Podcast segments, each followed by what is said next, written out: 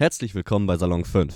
Ich bin Matti und heute erzähle ich euch, was ihr über das deutsche Mediensystem wissen solltet. Salon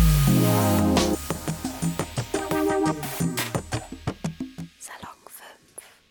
Die Pressefreiheit steht im Grundgesetz, und zwar in Artikel 5. Zitat: Jeder hat das Recht, seine Meinung in Wort, Schrift und Bild frei zu äußern und zu verbreiten, sich aus allgemein zugänglichen Quellen ungehindert zu unterrichten.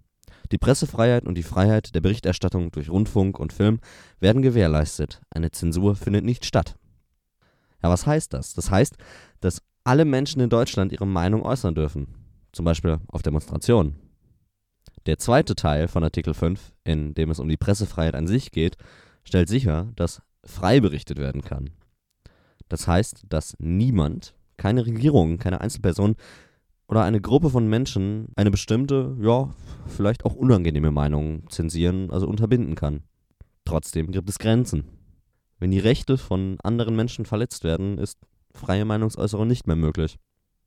Für alle, die es noch nicht wussten, Salon 5 ist, ja, nach diesem Artikel im Grundgesetz benannt. Daher die 5. Salon 5. Öffentlich-rechtlicher versus privater Rundfunk. In Deutschland kann man den Rundfunk, also Radio und Fernsehen, in öffentlich-rechtlichen und privaten Rundfunk einteilen. Der öffentlich-rechtliche Rundfunk wird durch den Rundfunkbeitrag bezahlt. Pro Wohnung in Deutschland muss also 18,36 Euro im Monat gezahlt werden. Dabei ist total egal, wie viele Personen im Haushalt leben. Warum jetzt den Rundfunkbeitrag jeder bezahlen muss? Das kommt durch die Besonderheit beim öffentlich-rechtlichen Rundfunk. Der öffentlich-rechtliche Auftrag.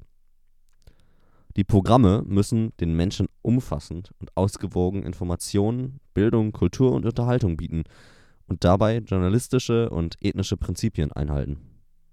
Das heißt, dass sie jedem Menschen in Deutschland die Möglichkeit bieten, sich aus allen Sichtweisen über ein Thema zu informieren. Er bietet also eine Art Grundversorgung. Zum öffentlich-rechtlichen Rundfunk gehören zum Beispiel ARD, ZDF und das Deutschlandradio. Demgegenüber steht jetzt der private Rundfunk. Er hat diesen Auftrag nicht. Er wird auch nicht öffentlich finanziert, sondern durch Werbeeinnahmen. Im Gegensatz zu den öffentlich-rechtlichen dürfen private Rundfunksender Gewinne erwirtschaften. Zu den privaten Rundfunksendern gehören unter anderem RTL und Pro7 Sat1. Das waren jetzt nur Fernsehsender und natürlich gibt es noch ganz viele andere lokale und regionale Zeitungen, Magazine und Online-Angebote, die sich da schlecht einsortieren lassen.